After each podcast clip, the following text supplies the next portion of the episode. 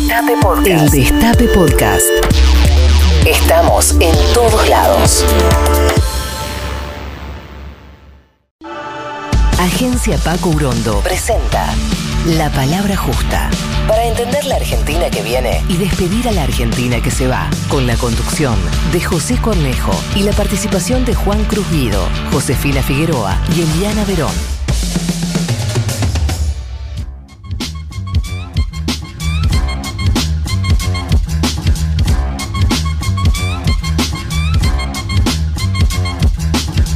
Palabra justa, lo que a muchos asusta, lo que la poesía busca, lo que saca de sus cabales a quienes engendran males entre la maleza espesa de la cual muy pocos salen. Quiero decir amén y amenizar la poesía del andén y lo que venga de acá en adelante, pero el tiempo se adelanta y delata que el acero, oro y plata que dicen forjar es pura hojalata y ojalá la data mate la sanata, que se note y detone la mentira más barata que se desbarata, pura baratar, costos, costo, reparten la vallaca, pero con todos no el pega el bombo y caja sobre el micrófono razono.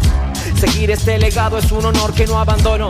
Con certeza lírica, el camino abono. Bienvenidos, bienvenidas al cuarto programa de La Palabra Justa, el programa de la agencia Pacurondo en el Destape Radio. Gualberto Villarroel nació en Villa Rivero, departamento de Cochabamba, Bolivia. Comenzó sus estudios militares en 1913, año que Juan Perón los terminaba. Ambos se recibieron con el título de subteniente. Villarroel combatió la guerra del Chaco entre Bolivia y Paraguay y fue condecorado como héroe militar. Ascendió tempranamente a capitán en 1935. Perón había alcanzado ese cargo 11 años antes.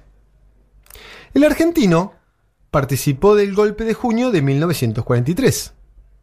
Villarroel lideró un golpe en diciembre de 1943. En agosto de 1944 fue electo presidente de Bolivia, uno de los más jóvenes de su historia. A Perón le tomaría un año y medio más. Fue en febrero del 46. La revolución juniana, la del Gou, la de Perón, estableció un gobierno nacionalista que terminó con la década infame y el entreguismo económico. Villarroel, por su parte, derrotó la rosca. La rosca era un círculo de magnates mineros que saqueaba Bolivia. Perón potenció los sindicatos y Villarroel los legalizó.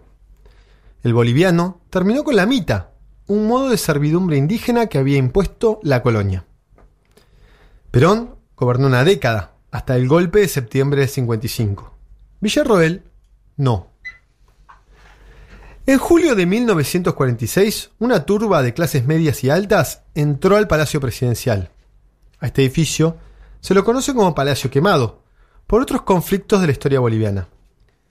La multitud pasó delante de las fuerzas de seguridad, que no pudieron o no quisieron defender al presidente. Los blancos golpearon a Villarroel hasta matarlo, y luego, ya muerto, lo colgaron en la Plaza Murillo, frente a la Casa de Gobierno. Tuvieron que pasar 60 años para que Bolivia tuviera un gobierno como el que llevó adelante Juan Perón en Argentina. Recién en enero de 2006, con la victoria de Evo Morales y Álvaro García Linera, se iniciaría una década de derechos y conquistas comparables a la década peronista. Cuando Evo Morales asumió su segunda presidencia en 2010, fue el centro religioso preincaico de Tiwanaku. Lo mismo que había hecho en 2006. Pero en esta segunda oportunidad recitó, No soy enemigo de los ricos, pero sí más amigo de los pobres.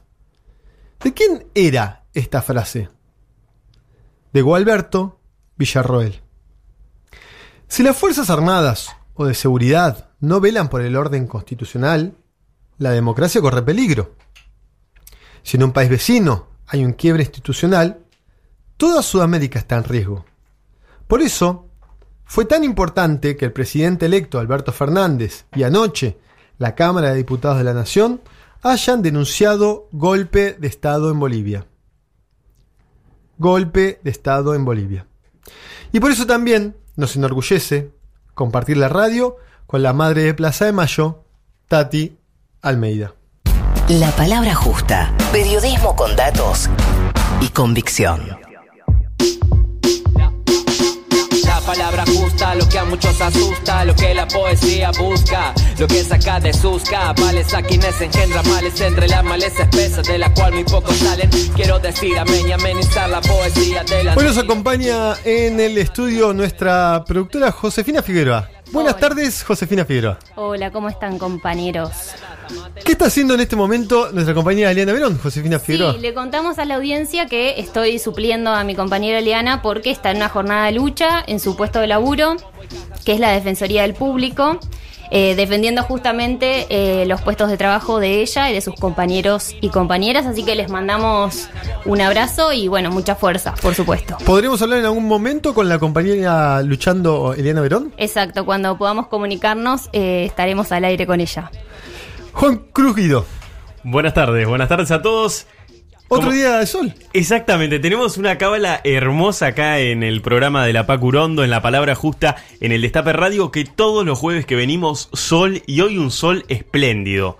Porque hay que decirlo, tenemos 29 grados en la ciudad autónoma de Buenos Aires y el dato, el dato a destacar, y, y me parece que después de la humedad que vivimos ayer, casi el 100%, es que se dio la humedad, 33% la humedad a esta hora en la ciudad de Buenos Aires. Está muy agradable, es un día de verano, pero que tiene justamente una humedad de primavera. ¿Hay algún lugar en nuestra América que el clima ah, esté feo? Bueno, a esta hora, a esta hora en La Paz, Bolivia, 15 grados la temperatura y llueve con tormentas eléctricas. Quienes han estado en Bolivia saben lo que es una tormenta boliviana al costado de los Andes, ¿eh? Así es, con tormentas eléctricas parciales entonces en eh, La Paz, como decíamos, 15 grados la temperatura, 70% la humedad. Bien, tenemos una consigna, querido Juan Cruz. Bueno, sí, porque nos planteábamos hace un ratito cuando veníamos caminando con Show, disfrutando acá en, en este barrio de Palermo, Villa Crespo, Chacarita, para no herir sus susceptibilidades de, de los habitantes del barrio. La frontera tripartita. Claro, claro. Eh, veníamos caminando, disfrutando este día, como decíamos, con más fresquito, con, con un viento mucho más fresco que hace que el sol sea agradable. Y hablábamos del frente de nubes que vino ayer a la ciudad de Buenos Aires. Empezó más o menos a partir de las 12 del mediodía. Tuvimos, llegamos a la humedad del 97%, es decir, casi 100% de humedad. eh, te caían gotas de los árboles. No sabía que puede haber casi 100 y que no llueva. Claro, bueno, es que era, era literalmente la sensación de que en cualquier momento caía, caía la lluvia, finalmente no sucedió, pasó ese frente de, de humedad, así que la pregunta que te hacemos es, cuando estás en Buenos Aires, ¿cómo haces para sobrellevar la humedad? ¿Cuál es la consigna entonces, Juan Cruz? Quiero participar de la consigna, quiero mandar un audio. Bueno, tenés que escribirnos al WhatsApp del Destape Radio, que es 11 25 80 93 60, 11 25 80 93 60, y escribinos, comentanos allí en el WhatsApp, nos podés mandar un mensajito de audio y te pasamos acá en vivo. ¿Cómo sobrellevas la humedad en Buenos Aires? Tenemos además un par de regalitos para hacer a quienes nos manden un audio, ¿no? Excelente. Bueno, hoy en, en esta inauguración de, de regalos para ustedes que nos están escuchando del otro lado, bueno, les comentamos que pueden ir al Teatro Pairó. Vamos a estar sorteando tres entradas para ir a- al teatro.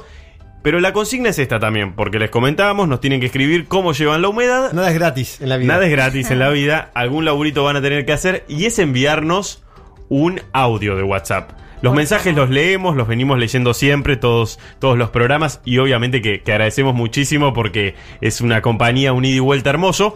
Pero en este caso, para participar de las entradas eh, en el Teatro Pairó, tenés que mandarnos un mensaje de audio a través del WhatsApp, que lo repito, es 11 25 80 93 60. Las, en- las obras para las que estamos sorteando entradas. Claro, porque de ahí todo. Claro, sí, ¿No es sí, en, el Teatro Pairó, como El teatro es decía, muy bonito. Muy bonito, muy bonito. Igual, es un plan de fin de semana que no se le puede escapar tampoco. Y muy subsidiado. Muy subsidiado. Bueno, entonces, eh, como decíamos, nos mandan un mensaje de audio al WhatsApp del Destape Radio 11 25 80 93 60 y participan por entradas para ir a ver cuántos fantasmas en un beso. Obra que se está presentando los sábados a las 21.30 en el Teatro Pairó. Esto es, ¿Cuántos fantasmas por un beso? ¿Cuántos fantasmas en un beso? En un beso, ahí va. Es la obra entonces que se está eh, realizando los sábados a las 21.30 en el Teatro Pairó San Martín 766 en la ciudad autónoma de Buenos Aires. La otra obra del Teatro Pairó a la que te invitamos si nos mandás un audio de WhatsApp es de la mañana a la medianoche. Esto es los sábados también, pero a las 7 de la tarde. Bien, bueno, vuelve Alberto y vuelven los subsidios. Temas de la semana. Eh, estamos los tres de acuerdo que el tema para el día de hoy es. Bolivia. ¿Para usted también, Juan Cruz? Sí, claro que sí. América Latina revolucionada, ¿no? Muy revolucionada, Crisis. muy revolucionada crisis, pero por los sucesos de esta semana preparamos un programa en torno a Bolivia. Sí, bueno, eh, Janine Áñez se convirtió en la primera presidenta de facto mujer de la historia de América Latina.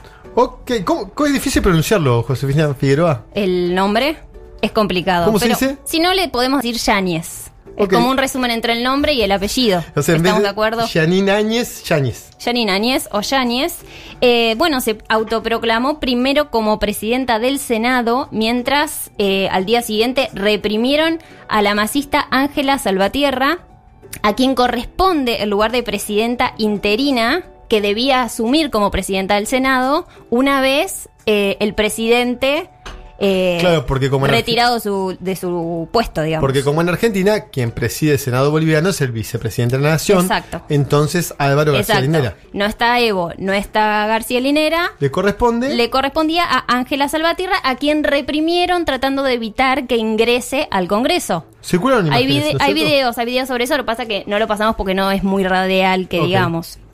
Bueno, luego de autoproclamarse como presidenta del Senado, eh, se autoproclamó como presidenta de la Nación, obviamente fuera de la Constitución y sin quórum porque toda la parte de- del MAS no estaba dentro del recinto del O Congreso. O sea, metió dos autoproclamaciones. Dos autoproclamaciones y además eh, están viviendo una situación muy grave los representantes bolivianos del MAS porque están siendo eh, muy amenazados para no presentarse o bueno, para presentarse y sufrir las consecuencias de, de ejercer su, su rol, digamos, de representantes del pueblo. Sí, y también hay que decirlo porque el jueves pasado tuvimos, después de que terminamos el programa, más cerca de las 8, 9 de la noche, se, se conoció la información en Brasil y en el mundo de que Lula iba a ser liberado. Finalmente el expresidente brasilero Luis Ignacio Lula da Silva fue liberado el, el sábado en un acto realmente muy, muy emotivo allí eh, en el sindicato de metalúrgicos en San Pablo. Habló para la gente luego de ser trasladado de- desde Curitiba. Y se, se- también se manifestó Lula, que ya, como decíamos, está libre.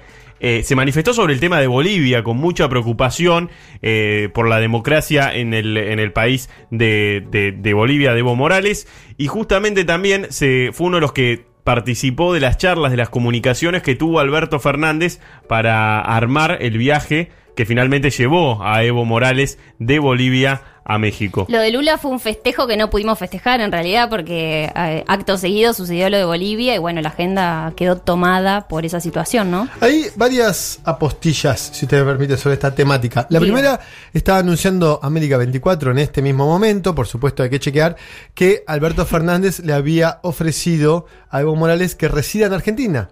Eh, la importancia de esto, naturalmente, es porque una cosa es para los golpistas bolivianos tener a Evo Morales en el hemisferio norte y otra muy distinta en un país fronterizo donde la verdad que puede habilitar, puede potenciar mucho la organización del MAS. Es solo cruzar una frontera. Primera postilla. Segunda postilla, decía en la, en la editorial de presentación que eh, bueno, diputados había aprobado, junto con el Senado, la sanción de, golpe de Estado, eh, pero esto generó una pequeña discusión o una, división de posiciones dentro de Cambiemos, porque, bueno, el, el- Puro no quería sancionar este, este, expedirse de esta manera, y sí los radicales, esto vamos a reconocer a los radicales que acá sí han sido consecuentes con la tradición republicana de Raúl Alfonsín.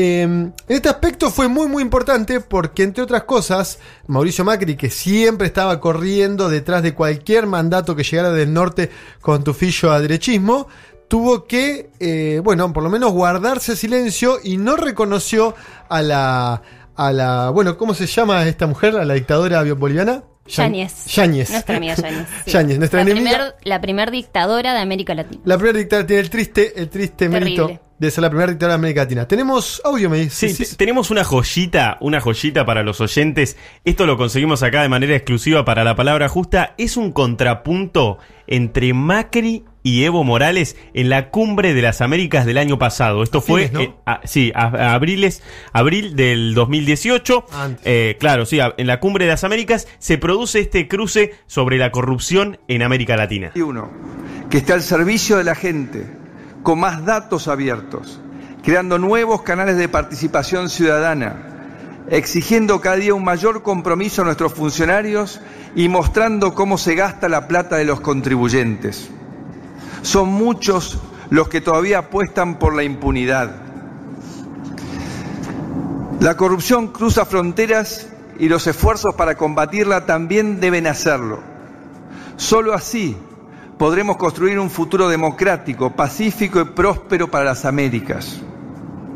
Estar acá representa un compromiso con una agenda hemisférica plenamente vigente. Hagamos que tenga sentido y seamos capaces de mirar hacia adelante entendiendo que los esfuerzos colectivos siempre resultan más eficientes para resolver los desafíos que compartimos. Nuestro deber es discutir temas fundamentales de la vida de nuestros pueblos. Por supuesto, de la lucha contra la corrupción es uno de esos temas. Pero sería superficial y un uso indebido de los recursos públicos que gastamos tanto dinero en reunirnos para simplemente repetir frases como debemos mejorar algunas leyes y coordinar mejor nuestros esfuerzos. Debemos discutir sobre las estructuras de la corrupción, desde dónde se alimenta, quién la tolera y la promueve, cuáles son los mecanismos, incluso institucionalizados y legales, que son fuente o guarida de dinero corrupto. ¿Qué, qué es eso? ¿Qué pasó? Si yo hice sociedades o no, eh, en algún lugar o no, son cosas mías de mi vida privada. O sea, En tanto, no emprendamos acciones concretas para eliminar los denominados paraísos fiscales. ¿Qué hay de raro en eso? No hay nada raro. Eh, No hay que mezclar. Hay otros que usan paraísos fiscales para esconder dinero que ganan en, en forma, en forma mala vida. Son dos cosas distintas. Acá el problema no es el instrumento, sino para qué se lo utiliza. En tanto, no existan controles in- internacionales eficaces y transparentes a las empresas transnacionales, que en muchos casos promueven y fomentan la corrupción y la violación de los derechos humanos. La desconfianza y los prejuicios han ido avanzando. Pero hay instrumentos societarios en todas partes del mundo que tienen distintos tipos de ventajas. Es como, perdón, no, por ahí no es exactamente lo mismo, pero es como si yo me radico en una provincia de la Argentina donde para producir determinadas cosas hay una promoción industrial. Entonces uno utiliza que se radica en esa provincia, pone la fábrica en esa provincia. Bueno, también ha pasado con esto, son instrumentos jurídicos, societarios, contables que se utilizan para invertir. Hermanas y hermanos de la cumbre, el verdadero desafío está en desmontar el sistema mismo en el que pro- prospera la corrupción, el sistema capitalista. Estábamos escuchando dos exposiciones distintas, eh, pero que acá Juan Cruz había editado, Claro. en, la- en la misma posición, en el mismo encuentro de las Américas. Claro, esto fue eh, el, el ida y vuelta entre Macri que escuchamos al principio y, y la respuesta de Evo Morales se dio en la Cumbre de las Américas en el 2018 cuando Macri hablaba de la corrupción en América Latina. Eh, eh, recordemos que vi- estábamos viviendo un proceso en el de encarcelamiento de Lula, de la corrupción eh, inclusive avanzando como discusión aquí propia en, en Argentina. Y Evo Morales le responde sobre los paraísos fiscales. Obviamente pusimos ahí unos compilados de las respuestas que en su momento dio Macri para defenderse de los Panama Papers, eh, esa información periodística de investigación de la cual surgió que Macri, la empresa Sogma y, y Mauricio Macri como presidente de la misma, habían tenido eh, bueno, eh, distintas sociedades en Panamá justamente y, y offshore, ¿no? Las- los, los conocidos paraísos fiscales para realizar inversiones, por eso los, los compilados ahí de las respuestas que daba Macri, incluso comparándolo con eh, facilidades que puede dar una provincia para, para producir. Recordemos que las sociedades offshore son justamente para evadir impuestos, no tienen otra funcionalidad que esa. Bueno, estábamos pensando Bolivia, ¿no? Nos lanzamos con este programa em, a full para tratar de entender el país hermano. ¿Y con quién vamos a hablar, Juan Cruz? En este momento estamos en comunicación telefónica con Jorge Tayana, diputado del Parla Sur, es peronista y ex canciller de la Nación en el periodo 2005-2010. Jorge, ¿cómo estás? ¿Nos escuchás? Bien, muy bien, perfectamente. Te saluda José Cornejo, Josefina Figueroa y Juan Cruz Guido. ¿Qué tal? ¿Cómo están ustedes? Bueno, Jorge, eh, vos tenés un trabajo fenomenal en Cancillería, Relaciones Internacionales, eh, todos los organismos que fueron regionales en aquel momento. Primero, ¿cómo, ¿cómo leíste? ¿Cómo te afectó la noticia?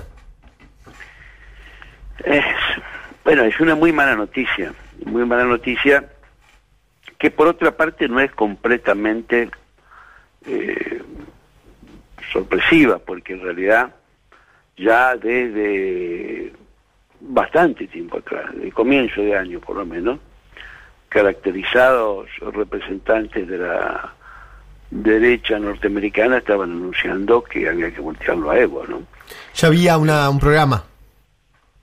Sí, sí, lo habían dicho, lo habían dicho este, cuando se produce en enero todo el desconocimiento del, del nuevo mandato de Maduro y la, y la auto elección o autodesignación de Guaidó como presidente interino alternativo reconocido y auspiciado por estos sectores, muchos de ellos que se expresan mucho en, Florida, en el estado de Florida y que son en general del Partido Republicano, eh, dijeron después de esto vamos por Evo y no vamos a permitir que se eternice en el gobierno y vamos a descalificar las elecciones de, octubre. O sea que de alguna manera el anuncio al menos y la voluntad de descalificarlo y la voluntad golpista estaba. Lo que ha, lo que ha sucedido es que no solo se ha puesto en marcha y se ha ejecutado, sino que se ha dado con unas características que significan un evidente retroceso en las regiones. Y acá tenemos un, un- desde el 2009, ¿no? Aquel, aquel primer golpe blando exitoso contra Celaya en Honduras, Claro. a- al 2012 de Lugo, al 2016 de Dilma. Ahora, ahora ya directamente son las Fuerzas Armadas que dicen, bueno, usted señor se tiene que ir, punto. O sea, hemos pasado del, blo- del golpe blando parlamentario al golpe tradicional, modelo siglo XX, ¿no? Este, y eso es un retroceso evidente para la democracia que ya estaba teniendo, te quiero decir, no, no podemos sorprendernos de la pérdida de solidez, de representatividad y de fortaleza de la democracia y del Estado de Derecho en la región, ¿no? Cuando hemos visto los casos de Lofer en la Argentina misma, en Brasil, en Ecuador, en tantas partes, cuando hemos visto varias cosas, sí sabemos que estamos en una etapa de debilitamiento, por lo menos, de la democracia y del Estado de Derecho en la región. Y eso es resultado de una alianza entre, en general, sectores de las élites económicas y este, el gobierno de Estados Unidos, sobre todo después de, el acceso de Trump a la presidencia, pero no solo desde ese momento, que indudablemente han eh, decidido poner un freno y hacer retroceder a todos aquellos gobiernos que no se adapten o no sigan el libreto, lo- lo- lo- las pautas o las directivas más, más fuertes que les ponga el país del norte, ¿no? O sea, Jorge. una- hay, hay una voz, una estrategia de reducir la autonomía de los gobiernos de la región. Me voy a, Jorge, me voy a animar a hacerte dos preguntas de geopolítica, Sí. así que con mis conocimientos limitados sobre la materia. La primera, Brasil es parte, bueno, económicamente es parte de la periferia de Brasil, digamos, tiene una dependencia con respecto al, al gigante sudamericano muy importante, y se da este capítulo muy cerca de la liberación de Lula. ¿Puede existir algún vínculo? Imaginás a la... No, no quiero acusar a la diplomacia brasileña, pero por lo menos a Bolsonaro y, y ese sector muy denunciado, entre otras cosas, eh, de- hay acusaciones de homicidio y una serie de cuestiones muy peligrosas en torno a Bolsonaro. ¿Se puede pensar que Brasil jugó un rol? Bueno, lo que sí se puede estar seguro es de dos cosas. Primero, que Temer y ahora Bolsonaro este, han tenido una política activa para impedir que Bolivia se incorpore plenamente al Mercosur. Ustedes Bien. saben que Bolivia es un Estado asociado al Mercosur, inició su ingreso al mismo, este, tiene la ratificación de eh, Argentina, de Uruguay, de Paraguay y lo que falta es el Senado de Brasil. Y el Senado de Brasil no trata el tema Bolivia desde hace bastante tiempo, ¿no? Así que la, la oposición, la negativa a incorporar la integración es un indicador en contra este, de cierta de cierta relevancia. Eso como punto de partida. Segundo, este, sí es cierto que que algunos de los sectores más importantes, sobre todo los grupos cívicos de, de Santa Cruz de la Sierra y, y buena parte de los sectores de la Media Luna, tienen vínculos económicos con Brasil, como también lo tienen con Argentina, ¿no? Es decir, eso Claro. también es cierto. Si uno mira quién produce la soja en, en, en Bolivia, que se produce en Santa Cruz de la Sierra, este, descubre rápido algunos apellidos y algunas firmas que conoce bien desde, desde nuestro país, ¿no? Es decir, hay, ha habido una élite y este y un deseo de, de esa élite y de, de toda esa constelación restauradora y neoconservadora que se está dando en, América Latina de este, empujar y tratar de terminar, entre comillas, con la experiencia del indio, ¿no? Y del gobierno, porque el, gobierno de, de Evo tiene algunas características muy especiales, ¿no? Uno es el periodo de estabilidad democrática más largo de la historia, de toda la historia de Bolivia. Segundo, supone- es el periodo más largo de crecimiento económico de toda la historia de Bolivia. Y tercero, es una revolución extraordinaria porque incorpora a la democracia política, pero sobre todo a la democracia social y económica a la mayoría de la población, que, son los pueblos originarios. O sea, eh, el gobierno del periodo de Evo tiene tres cosas extraordinarias y de repente se lo ve interrumpido de esta manera forzada este, y, y casi diríamos antinatural, ¿no? Es obvio que no quisieron que continuara y que hicieron todo lo posible por, por sacarlo. Y en eso me parece que han coincidido muchos de los gobiernos locales, no solo quizás la simpatía, es decir, la, la, el tuit de Bolsonaro el día del golpe, hoy es un día feliz, no, no, no es, no, no es una casualidad, ¿no? Ahora también este, es, es, es vergonzoso el comportamiento del gobierno argentino que representa también a esas élites este, que están en contra de la experiencia de participación y democrática que se estaba desarrollando en Bolivia, ¿no?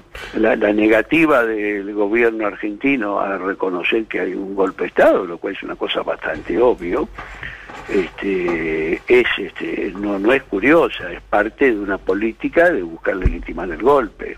La, la negativa, la ausencia de iniciativas del gobierno, Brasil, eh, Bolivia es un, no es un país limítrofe cualquier Argentina. Es un país con el que tenemos lazos históricos, nacimos de la misma madre, que es el virreinato del Río de la Plata. Este, tenemos centenares de miles de bolivianos viviendo en nuestros territorios, tenemos lazos económicos históricos con ellos, tenemos inversiones en, en- en muchas partes, sobre todo en Santa Cruz. Yo siempre recuerdo que nuestro primer presidente es boliviano, que fue Cornelio Saavedra.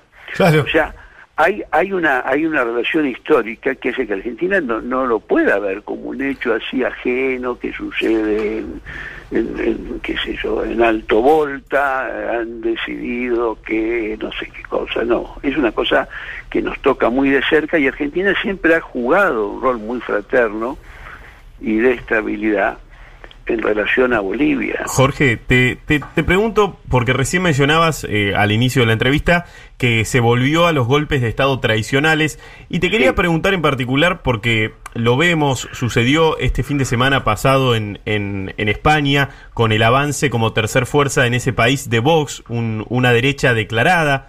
Eh, también lo vimos con Bolsonaro, ¿no? Que un ex militar retirado. Y también el caso de Uruguay, donde va a haber un balotaje y donde hay un sector, un partido nuevo que comanda un ex militar también, Marini, que se llama Cabildo Abierto y que sacó el 11% en las elecciones pasadas. En, en un par de meses nomás. Claro. De organizarse. Es tal cual. Entonces, te pregunto si, si hay ahí, si se puede trazar en una hipótesis una vinculación entre eso, ese sector que digamos es mucho más explícito en sus posiciones y esta idea que traías vos de la vuelta a los golpes de Estado duros. Sí, bueno, creo que hay algunas cosas que son un poco distintas. Lo, lo de Vox es una ultraderecha cuasi franquista, digamos. Claro. Pero no necesariamente militar, ¿no? Sino que se están expresando en el sistema político. Lo que ha pasado en España es que el sistema político se ha fragmentado, ¿no es cierto? Mm. Este, y que ha crecido mucho la ultraderecha como está creciendo en muchos países europeos. El crecimiento de la ultraderecha tiene que ver también con el estancamiento, tiene que ver con la crisis de la centro derecha y de la centro izquierda, no tanto los demócratas cristianos en su versión más este, liberal por empresa, como los socialdemócratas en su versión más social, este, dan la sensación de agotamiento grande en todos lados y son partidos que están perdiendo votos. Ah, y, y los pierden por derecha y por izquierda, ¿no? En Alemania crece la Alemania libre, los alemanes este, neofascistas, y crecen los verdes por izquierda, ¿no? A costa de la, de la democracia cristiana y de este, la socialdemocracia. En América Latina lo que tenemos es también es, es el mismo proceso de desgaste de los sistemas políticos, desgaste porque no hay respuesta, digamos, hay mucha dificultad de respuesta, ¿no? A las necesidades de la gente y sobre todo a las necesidades de la emergencia de esa nueva clase media que eh, ha surgido en el mundo y, su- y en nuestra región en los últimos 10 o 15 años, ¿no? Este, y eso está llevando a que haya una crisis de representatividad del sistema político, como hubo a principios de siglo. Esto, Antes de los gobiernos nacionales y populares, también tuvimos una crisis de representación de los partidos en varios lados, entre ellos en la Argentina, ¿no? Ahora, ahí hay una crisis de representatividad y lo que está pasando es que en algunos lugares, varios, en nuestra región, este, eh, esta crisis de representatividad o este espacio está siendo ocupado por un viejo actor, que son las Fuerzas Armadas. Ese viejo actor tradicional que estaba fuera prácticamente de la escena política, reducido a sus tareas tradicionales de defensa, está siendo um, traído de nuevo como un actor de más importancia. Pensemos este, la misma realidad de, de Brasil.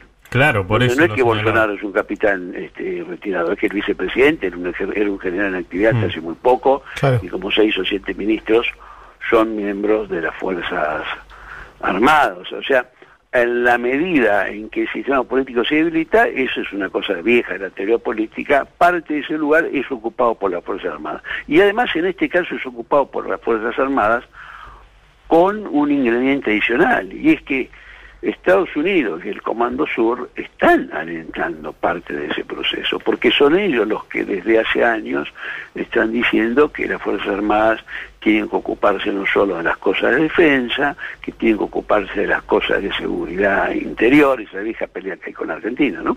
Y que tienen que ocuparse del tema del combate a las drogas y que tienen que ocuparse del, del tema del combate a la, a la inseguridad y a las distintas formas del crimen organizado y que tienen que ocuparse de la lucha contra la trata y cuando hablan de la trata hablan de la trata pero también hablan del combate a las migraciones en fin hay todo un escenario en donde en algunos lugares, sobre todo donde se debilitan los sistemas políticos, las Fuerzas Armadas van recuperando un cierto espacio o un lugar de, de acción alentada por el por el comando por el comando sur. Jorge. Sí. ¿Qué tal? Josefina Figueroa, a quien te saluda. ¿Cómo estás? Parte de este programa, el espíritu de este programa es también pensar la Argentina que se viene y teniendo en cuenta este panorama, eh, ¿qué opinión te merece eh, el rol de Cancillería en el próximo gobierno? ¿Qué desafíos crees que vamos a tener a futuro? Bueno, va a ser un rol muy importante, como es siempre, porque este la Cancillería no solo es para el exterior, tiene que ocuparse de dos cosas fundamentales, tres cosas fundamentales. Este, por un lado, de la integración regional, que es una tarea de supervivencia a esta altura. Ya no hay la aspiración de San Martín, de Bolívar, de O'Higgins, de Artigas. No, no, no solo es que queremos cumplir con eso, es que si no nos integramos, nos van a aplastar a todos. No hay, no hay lugar en este mundo globalizado, financiarizado y ahora en, en enfrentamientos sectoriales como, como, como el conflicto entre China y Estados Unidos para fuerzas que vayan aisladas. O sea, tenemos que integrarnos sí o sí. Y- y lo, el interrogante grande es que hay que integrarse en un marco de tipo político ideológico que está contrario a la integración, porque Macri, Bolsonaro y varios no han hecho más que tratar de destruir la integración. Así que ahí hay un desafío muy grande para, para llevar adelante. Y habrá que hacerlo y habrá que ver la forma en que se van armando este, acuerdos o consensos. De algo de eso se habló y se discutió bastante en el grupo de, de Puebla el otro día, donde nos juntamos varios y, el que insistía mucho en eso era Samper, ¿no? que dice, bueno, hay que ver, empecemos por la CELAC, que es el más grande de todos, que nuclea a los latinoamericanos y caribeños, y que México quiere ponerlo a disposición, y vayamos convergiendo ahí desde todas las otras estructuras que ya hay y que han trabajado por lo, trabajan por la, por la integración. Pero ese es un desafío grande. El segundo desafío es cómo moverse en ese mundo financiarizado, globalizado, con mercados cada vez más este, competitivos, con una recesión mundial este, a la vuelta de la esquina y con su consecuencia de pérdida de, valor para nuestros productos primarios y de eh, decisión de los países más industrializados de colocarte cualquier mercadería que ellos tengan a precio de remate, con lo cual te, te, te joroban cualquier producción interna, porque va a haber una crisis de sobreproducción en función de la caída de, del nivel de, de actividad. Y tercero es la capacidad de esa Cancillería de tener que lidiar con un mundo en donde este, es necesario establecer un marco de alianzas que ayuden a garantizar un desarrollo este, sustentable para Argentina y equilibrar entre estas potencias que están buscando además dos o tres cosas que son tradicionales de Argentina, que es este, la defensa del derecho internacional, del multilateralismo. Argentina es un país que necesita que nos reine la fuerza. Nosotros no somos, somos un país mediano, o sea, si, si triunfa la fuerza, viste, nosotros perdemos. Estamos complicados. Jorge, eh, vamos. Y por supuesto tenemos que defender este Malvinas, el Atlántico Sur y Antártida, que a medida que pase y avance este siglo, se muestran cada vez más como elementos decisivos de, de soberanía y de, y de riqueza y de interés por parte de grandes potencias. Jorge, te agradecemos mucho la conversación. Seguramente te vamos a, a volver a llamar a propósito de- del nuevo gabinete de, de, mm, Alberto y cómo analizás eh, lo que va a ser la política de Cancillería para Alberto Fernández. Con mucho gusto. Te agradecemos mucho la conversación. No, gracias, hasta luego. La palabra justa. Ciclo radial para entender la Argentina que viene. Bueno, va a ser un noviembre y un diciembre para volver a comenzar. Exacto. Eh, estábamos hablando con Jorge Tayana. Es diputado del, en este caso del Parla Sur, y acá perdimos los papeles, fue canciller también eh, desde los años 2005 a 2010, bueno, un referente en todo lo que tiene que ver con la política internacional, en este caso para hablar, bueno, del tema Bolivia y también de este panorama mundial tan extraño, ¿no? Con vuelcos tan a la derecha. Jorge sucedió en su momento a Bielsa como consejero de Nación y en el último periodo del kirchnerismo terminó eh, Timerman a cargo de la Cancillería.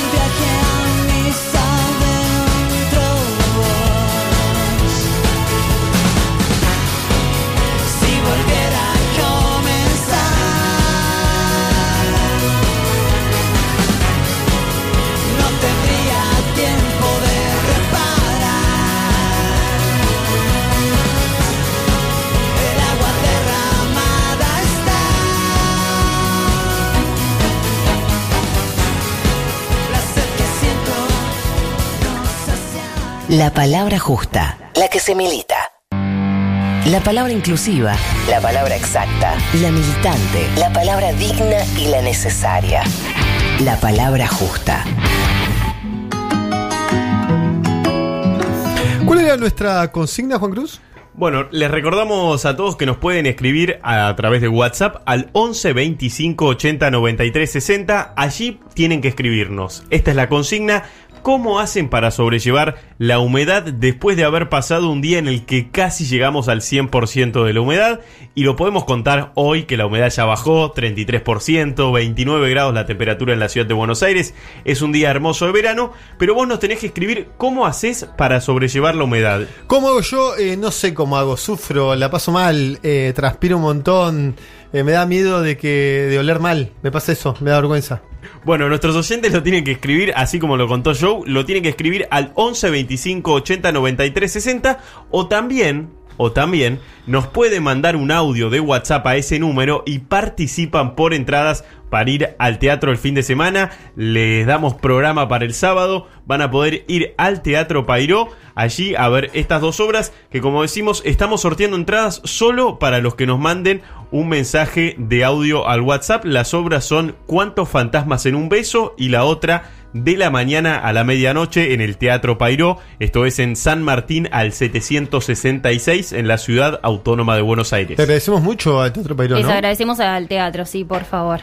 Bien, bueno, tenemos un audio más que es eh, respecto a la Asamblea Legislativa, que hablamos ya dos veces en este programa, respecto de crear una comisión para de- denunciar el golpe de Estado en, Bolivia. Y al respecto se expresó José Luis Gioja, generando este clima festivo y, y pre-asunción de nuevo presidente, regreso de, un- de un gobierno peronista de Argentina, donde dijo que eh, deberían ser proclamados como presidente y vicepresidente de la Argentina Ángel Alberto Ángel, Sí, no sabíamos que se llamaba Ángel. ¿eh? Alberto Ángel Fernández y Cristina Fernández de Kirchner, Cristina Elizabeth Fernández de Kirchner. ¿Escuchamos el audio? En consecuencia, queda proclamado presidente de la Nación Argentina para el periodo 10 de diciembre de 2019 al 10 de diciembre de 2023 el ciudadano don Alberto Ángel Fernández.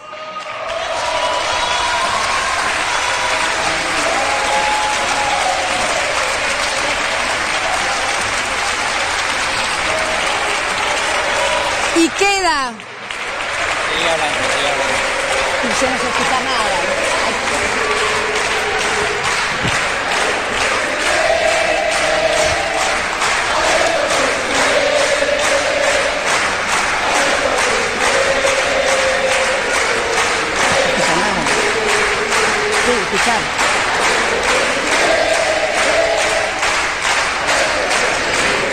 Queda, y queda proclamada como vicepresidenta de la Nación doña Cristina Fernández de Kirchner para el mismo periodo.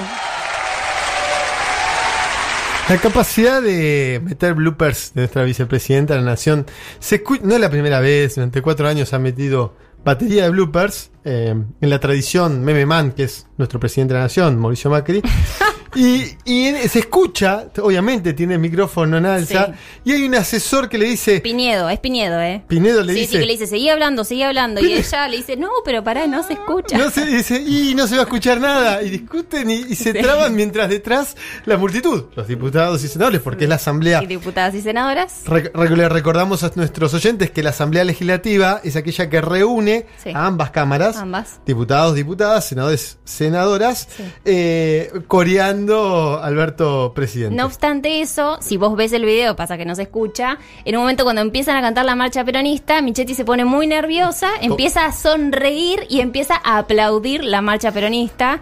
Así que bueno, todo... Aplaudiendo como Todo nos extraño. acostumbra Michetti, como esos monitos, ¿viste? A mí lo que más me gustó es el Don Alberto Ángel. Don, ¿no? Esa- Y la doña Cristina.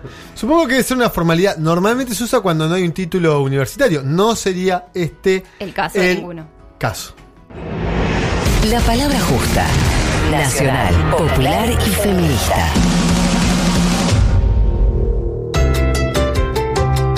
Bueno, eh, qué lindo ser peronista, ¿eh? Primera, en primera instancia. Bastante lindo. O no sé si ser peronista, pero el peronismo tiene esa mística que nunca se termina, ¿no? La mística. Hablando de peronismo, le- les cuento que esta semana, eh, más precisamente el 11 de noviembre, se cumplieron 68 años de que las mujeres argentinas votaron por primera vez Epa, en una elección. muy bien.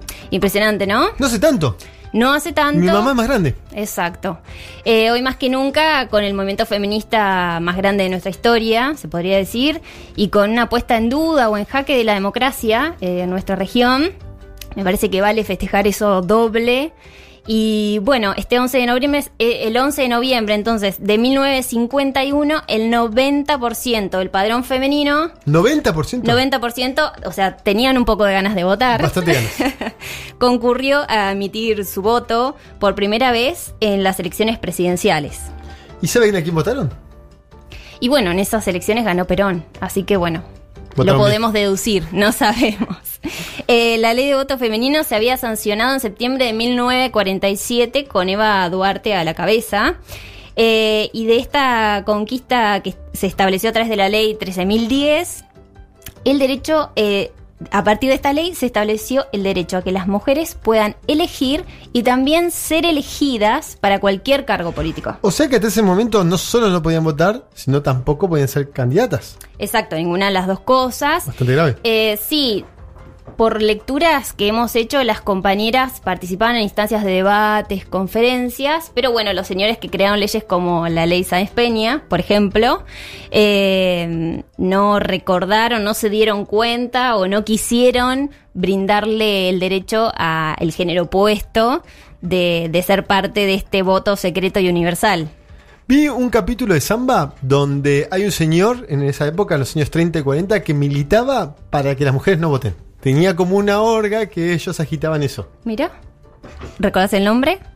Te lo debo. Me lo debes, como el presidente. Esa te la debo. Pasaron cosas.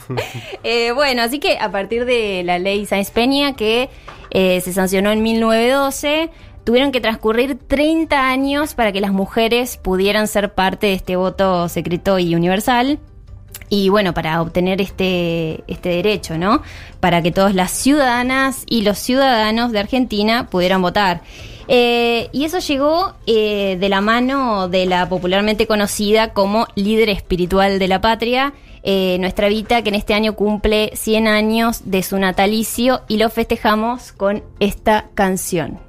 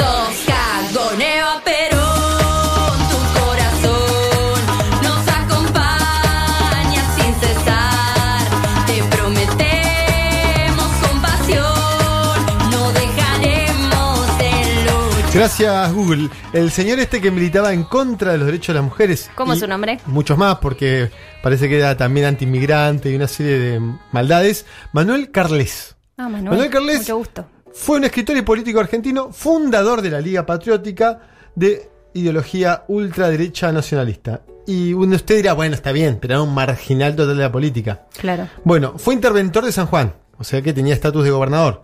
Interventor de Salta, dos veces diputado nacional por provincias distintas. Eh, bueno, escribió un sinfín de libros, tenía un peso fenomenal en la intelectualidad argentina. Sí, eh, bueno, el- la, la palabra feminista para, para esta cuestión así conservadora de los patriotas sería matriotas. Las Matri- matriotas, nos faltaron más matriotas. No, en realidad no nos faltaron, solo que no fueron reconocidas. Bueno, ¿y a quién vamos a entrevistar, Juan Cruz? Bueno, tratamos de establecer la comunicación, pero sabemos que Bolivia en este momento está muy Complicado. convulsionada. eh, estábamos en diálogo, pero bueno, ya, ya lo sacaremos también. Esto, esta entrevista va seguramente a aparecer en estos días en la agencia, así que pueden ingresar a www.agenciapacurondo.com.ar. Ahí van a encontrar todo el contenido y la cobertura que le estamos dando al tema Bolivia. Y vamos a dialogar con Oscar Díaz, que es secretario general de la Federación Sindical de Trabajadores Mineros de Bolivia de Santa Cruz de la Sierra, un testimonio caliente Exacto. allí en donde empezó de alguna manera el foco anti-Evo. Y tenemos también información para compartir con la mesa eh, con respecto a, a los datos ¿no? de, de Bolivia eh, en, estos años, ¿no? Para tratar de dimensionar, hace un ratito escuchábamos la palabra de Evo, eh, un discurso realmente muy, eh, muy aguerrido, ¿no? Con, con, con planteos muy claros con respecto a- al sistema de producción, al sistema capitalista, a los cambios que, que tiene que haber, inclusive dentro de- del sistema, y tenemos acá una, una información realmente muy sorprendente del, del cambio del 2005 al 2018. Bueno, según este informe que nos produjo con mucho ahínco la compañera productora y también locutora Josefina Figueroa, Hola, hola. Eh, bueno, hay varios datos, en radio es delicado trasladar esto, pero desde, es una comparación entre 2005 y 2018.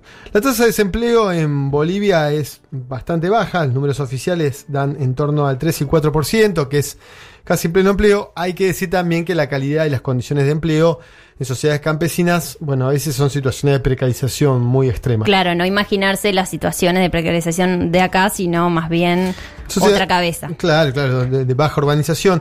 La inflación anual cuando asumió Evo era del 5%, que igual era una inflación relativamente baja, y en 2018 los números le daban 1,5, o sea, casi sin inflación. Después vienen los datos positivos, entre los cuales se destacan dos. La expectativa de vida en tan solo 13 años, Evo Morales la subió casi 6. Es decir, cada dos años que pasaba de gestión de Evo Morales, los bolivianos vivían medio año más. Esto sí es un dato porque es muy estructural. La expectativa de vida es muy difícil modificar un país. Cuando asumió Evo era 65,3 años, vivía cada boliviano, y 13 años Después, en 2018, el año pasado, era casi 71 años. Son, estas son cuestiones muy estructurales porque tiene que ver con tu sistema de salud, vacunación, alimentación, empleo, resume una cantidad de cosas. PBI a precios actuales. Hay varias formas de medir el Producto Bruto de un país. Una es PBI a precios actuales, es decir, en ese año cuántos dólares valía toda la producción de Bolivia. El PBI boliviano en 2005, cuando sume Evo, va a ser de, eh, vos en febrero de 2006, ahí enseguida ha terminado el año, es 9.500 millones de dólares, o sea, casi 10.000 millones de dólares. Sí. Y en 2018, 40.000 millones de dólares. Es decir, cuadriplica el eh, Producto Bruto. Los invito a aquellos que están con el teléfono, pueden hacerlo. Pongan en Google el PBI de Bolivia y enseguida Google les pone arriba una tablita que trae de Wikipedia, creo. La curvatura es infernal. Nos decía Jorge Tayana, es el proceso de crecimiento económico más grande de la historia boliviana. Y la pendiente ascendente desde la llegada de Evo Morales hasta, bueno, el golpe de facto que vimos esta semana, el crecimiento económico es infernal, con lo cual ni siquiera puede adjudicarse el golpe a una crisis económica latente, una situación social eh, delicada. También esto, este crecimiento por cuatro del, poder económico de los bolivianos, explica que vivan seis años más en tan solo 13 años de gestión. Después hay los índices más críticos. Acá hay dos, que es corrupción, donde Bolivia bajó del lugar 117 a 132. Generalmente es un índice muy asociado a los grandes centros de poder, es la forma como castigan a los, a los líderes más críticos de los centros mundiales. Pero bueno, evidentemente hay algo en torno a lo que el gobierno podría, por lo menos en cuanto a imagen, haber trabajado. Y luego el índice de desarrollo humano, que pasó en 2005 de posición 115 y en 2018, 12, 13 años después, 3 años después, empeoró tres lugares. Este número es muy curioso, el IDH que haya empeorado, porque el PBI per cápita y la expectativa de vida se disparó en Bolivia. Ahora, eh, les voy a contar una experiencia personal. Yo durante un tiempo trabajé en un área de gobierno que nos hacíamos los informes y entre otras cosas estudiábamos el IDH de Naciones Unidas. Vimos que lo que creíamos que era un esquema bastante riguroso y que obedecía a una ecuación de tasas, un coeficiente que se calculaba a partir de determinados números que eran socialmente conocidos, nos daba Argentina después de 10 años de crecimiento económico del kirchnerismo, habíamos empeorado nuestra situación, algo Mm. parecido que muestra acá. Hicimos un reclamo, la oficina nuestra, la jefa mía de aquel entonces, hicimos un reclamo al, al área correspondiente de Naciones Unidas, que tiene una oficina acá en Microcentro. Ah, sí, disculpen, perdón, y calculamos más y nos subieron 5 posiciones en el ranking mundial de desarrollo humano. Con lo cual lo que quiero decir es que el IDH es un indicador interesante para pensar el desarrollo de un país. Bolivia fue históricamente el país más pobre de Sudamérica, pero también hay que tener cuidado con quiénes son los medidores de las bendiciones porque muchas veces pueden ser ligeramente... Mentirosos. Claro, engaña- engañadores. Aprovecho a hacer un paréntesis, eh, reforzando lo que dijo el compañero Juan Cruz, eh, respecto de la cobertura que está haciendo la agencia Pacurondo sobre lo que sucede en Bolivia. Esta semana estuvimos conversando con una legisladora del MAS que en este momento se encuentra clandestina. eh, nos pidió por favor que no publiquemos su nombre y nos relató situaciones de violencia y persecución que están sufriendo, sobre todo las compañeras, eh, donde nos contó, nos relató situaciones de violación y de extrema humillación que les recomiendo que lean en www.agenciapacurondo.com.ar. ¿Cómo busco la nota, Josefina Figueroa? En, en nuestra página, en, en el segmento Patria Grande. ¿Y cómo se llama? El título es eh, Legisladora boliviana, dos puntos, no tienen piedad, quemaron casas y han violado mujeres. Como para que se den una idea, ¿no? Quería destacar también el rol de, de Álvaro García Linera, vicepresidente de, de Evo Morales, que lo acompañó en todo este proceso que, que describía Joe y que ha sido un gran, gran articulador, ¿no? De, de pensar Latinoamérica y, y bueno, y también, digo, gran partícipe de este proceso. De hecho, eh, García Linera renuncia cuando Evo Morales renuncia al cargo previo a todo lo que ya sabemos que, que- pasó, ¿no? La, la salida de- del país y demás, pero en ese momento él se manifiesta que ha, ha decidido renunciar porque acompañó a Evo durante mucho tiempo y, y me pareció muy interesante una reflexión que él realizó ya eh, renunciado y demás. Cuando le preguntaron eh, con respecto a esto que, que muchos achaca de si Evo eh, forzó o no siendo postulándose de vuelta a presidente y demás, y le preguntaban por qué él no se había presentado candidato a presidente Muy buena pregunta. como, como una salida. Y él dice, pero si la mayoría de los bolivianos son indios, justamente yo he luchado para que Bolivia tenga un presidente indio, eh, hablando ¿no? de la representatividad que debe tener la política. Eh, y me pareció una respuesta que me dejó pensando bastante. Sí, y la trampa de los sectores blancos progresistas que terminan ocupando roles que no les corresponden o de varones que terminan ocupando roles que le corresponden a las mujeres.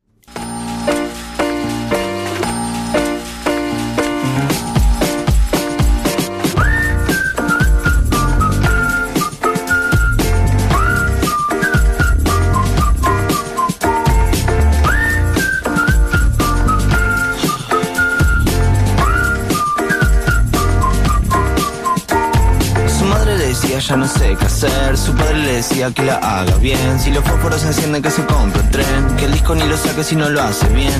Y ahora está angustiado porque falta teca. Angustiado porque quiere un feca. Angustiado porque ve sus pecas. Angustiado porque quiere un sega. Un par de melodías y no sé qué hacer. Si el disco suena raro ya no sé qué hacer. Si las cosas que me dicen no las puedo ver. Las cosas que me pasan no las puedo hacer. Y ahora está angustiado porque falta teca. Angustiado porque quiere un feca. Angustiado porque ve sus pecas. Y las cosas que le pasan no las Ayer te vi y no es cualquiera.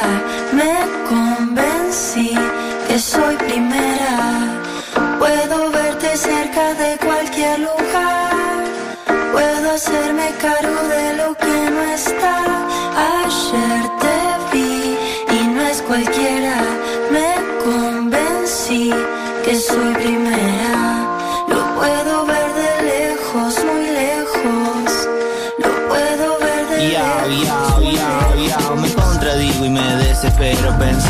Lo que sería si no fuera cantando?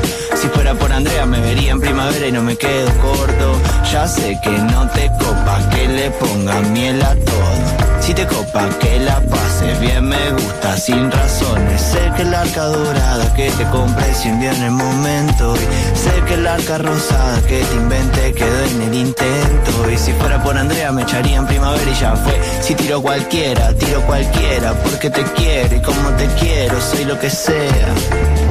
Ayer te vi y no es cualquiera. Me convencí que soy primera.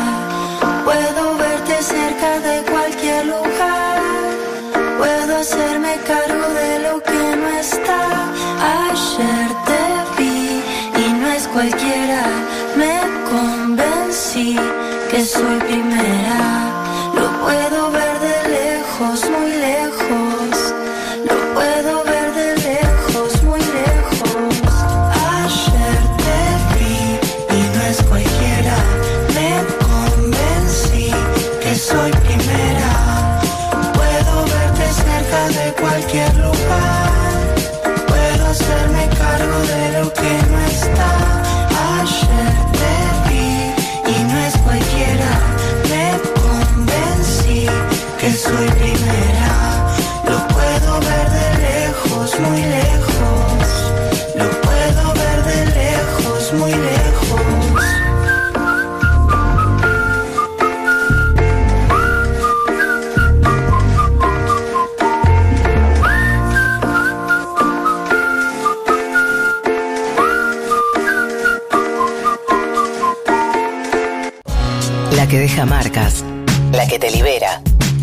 La reflexiva.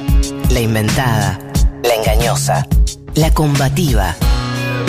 La palabra justa. La que se milita.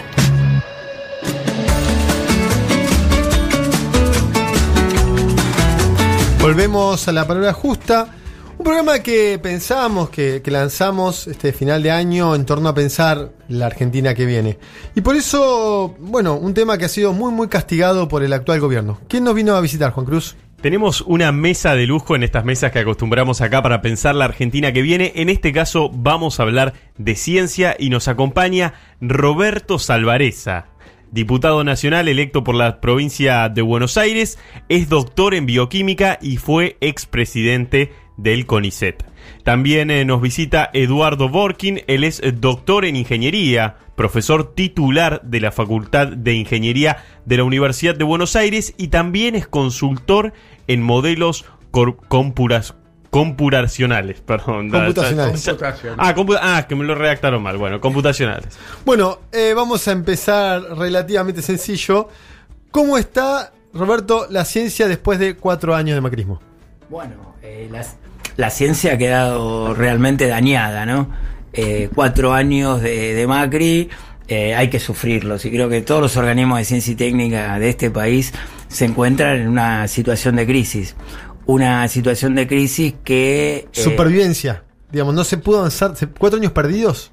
No, yo te diría peor, cuatro años de retroceso franco, ¿no? Porque eh, primero el, el tema del financiamiento, hoy en día el sistema de ciencia argentino está eh, prácticamente unos 800 a 1000 millones de dólares menos que en el 2015, la inversión que hace el Estado.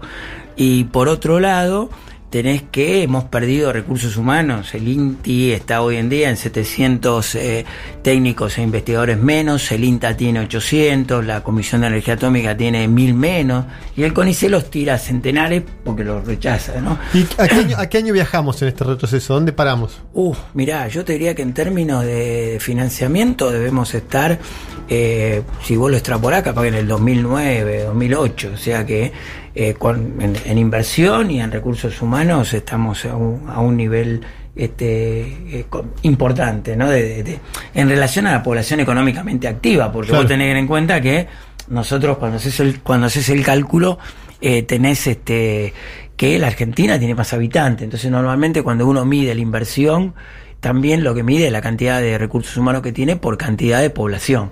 Claro. Entonces hoy en día tenemos más población y no hemos crecido en recursos humanos. Viajamos en el tiempo una década para atrás. Vamos para atrás y conducidos por Macri y Lino, ¿no? Es como que están en el mismo coche los dos. eh, eh, al Lino le vamos a dedicar alguna reflexión. Edu- Eduardo, ¿cómo, ¿qué balance haces de la ciencia? Mira, yo sumando a lo que dijo Roberto, voy a hacer el balance que pasó también con la tecnología. Vos fijate, cuando llega Macri, nosotros sabíamos, nosotros, el país, había hecho el ARSAT 1, el ARSAT 2 y estábamos en carrera para el ARSAT 3. Eso significaba que alrededor del proyecto ARSAT había trabajando científicos, había trabajando ingenieros y había trabajando una cantidad enorme de pymes, porque habían puesto en, marcha un sistema en que alrededor de INVAP había una cantidad muy grande de pymes que hacían parte, que hacían modelos. Nosotros en particular hicimos los modelos de vibraciones y estructurales del ARSAT 1 y ARSAT 2. ARSAT 3 no se realizó, con lo que no es que perdemos un satélite.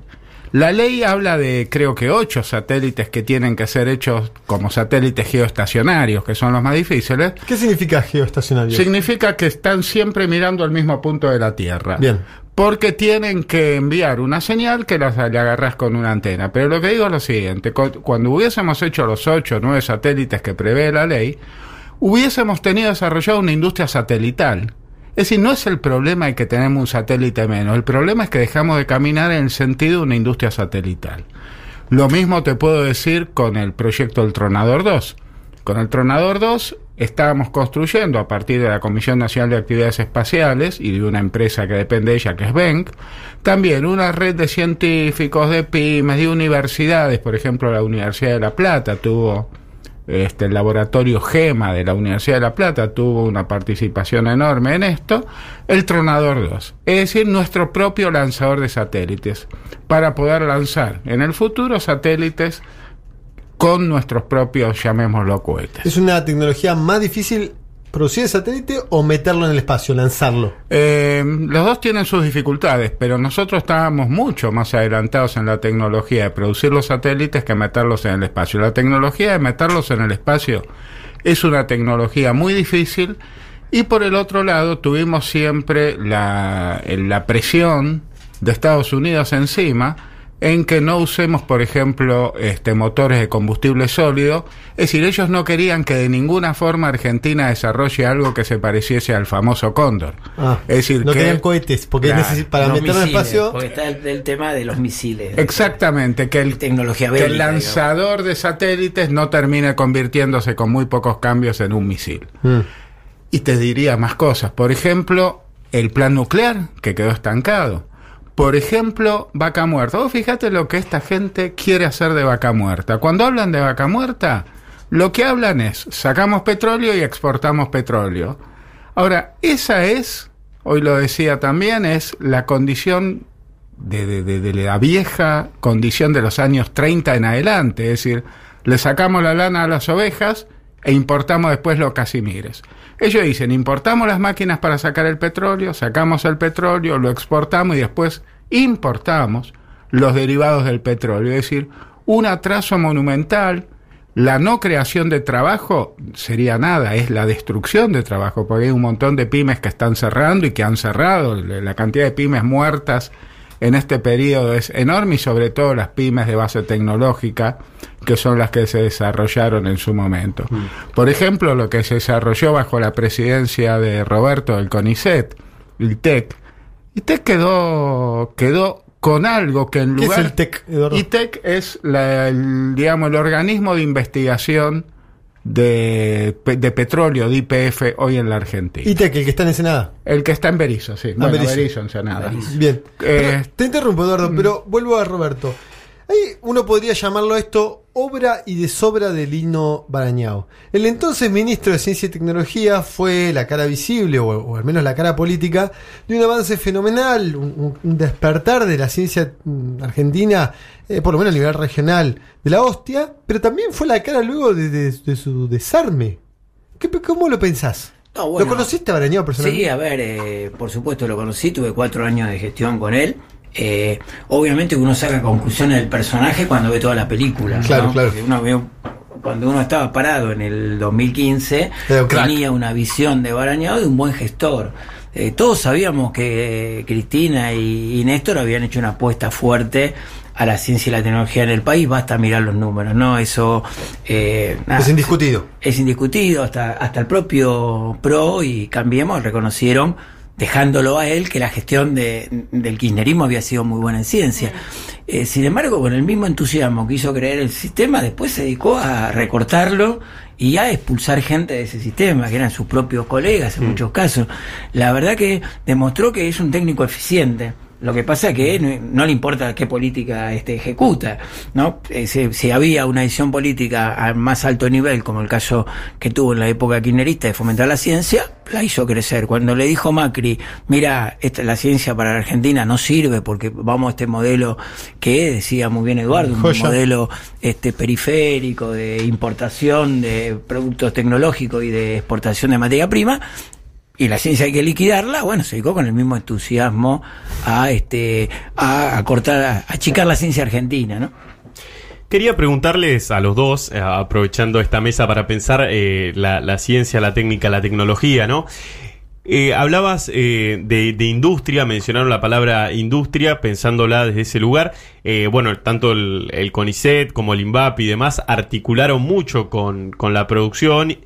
Y en particular la pregunta va para eh, la puja que se puede dar entre lo pri- el sector privado y el sector público, cómo se maneja esa disputa de, de- de justamente, ¿no? De, de intereses. Mira, yo creo que la puja no es tal, es decir, la presentan como puja. Yo creo que Argentina ahora cuando salgamos, faltan 26 días, te lo vamos contando de a uno, este, cuando salgamos del macrismo y comience de nuevo un modelo productivo, un modelo inclusivo, porque las dos cosas van juntas, es decir, producimos para incluir e incluimos para producir.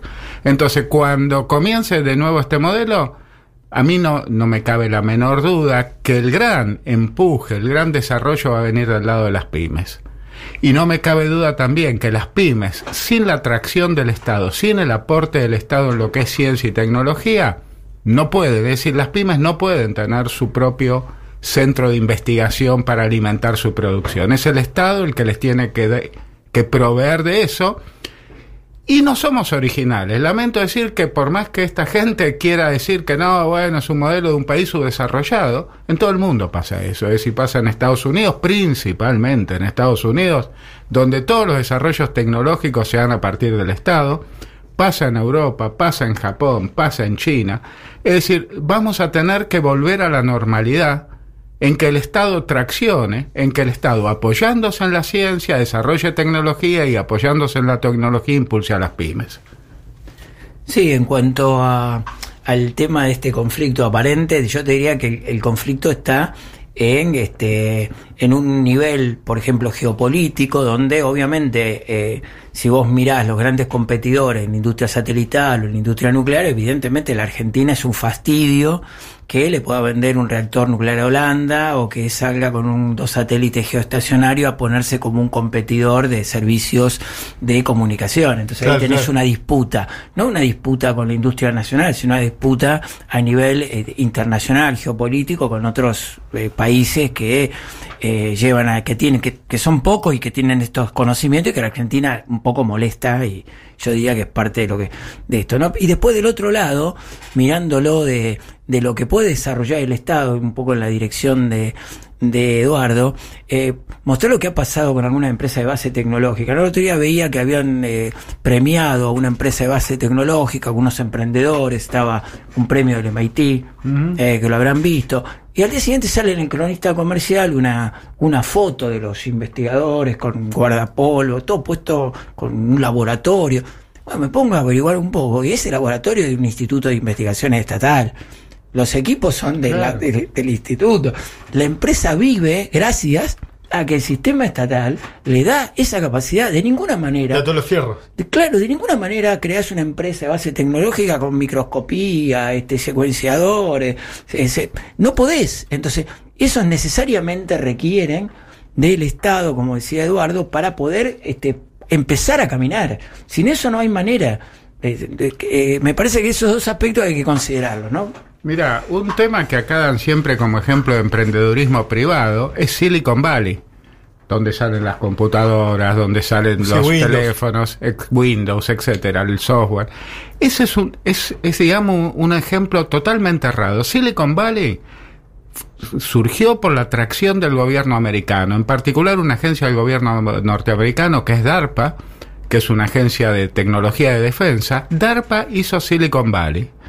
Este, entonces, viste, eh, acá se tergiversan las cosas. Hay un autor de la, de la Organización Mundial del Trabajo que dice que Estados Unidos tiene una doble faz. Por un lado, el Estado empuja enormemente a sus propias industrias, pero por el otro lado, como eso va en contra de la ideología dominante, ellos lo niegan. Este, o lo desarrollan para defensa, en que todos eh, están de acuerdo, sí, para defensa tiene que intervenir el Estado, y después todos los, todo lo que se desprende de la industria de defensa va a la industria privada. Ahora, vos fíjate que la Argentina hizo eso durante los gobiernos kirchneristas. El Ministerio de Defensa, hubo una exposición que por ahí algunos fueron, que fue al final de la gestión de Cristina, cuando faltaba ya poco, uno o dos meses, que se llamaba En Defensa de la Industria donde el Ministerio de Defensa expuso todo lo que había desarrollado en industria de defensa y los que se desprenden como ramas. Y era espectacular, es decir, desde vagones hasta botines, helicópteros. helicópteros, aviones, en fin. Eh, tengo una consulta teniendo en cuenta que estamos en un proceso transicional y también teniendo en cuenta que nuestra audiencia probablemente no sea experta en ciencia y tecnología. ¿Cómo se imaginan o cómo le explicarían a la audiencia un esquema de Ministerio de Ciencia y Tecnología en el próximo gobierno?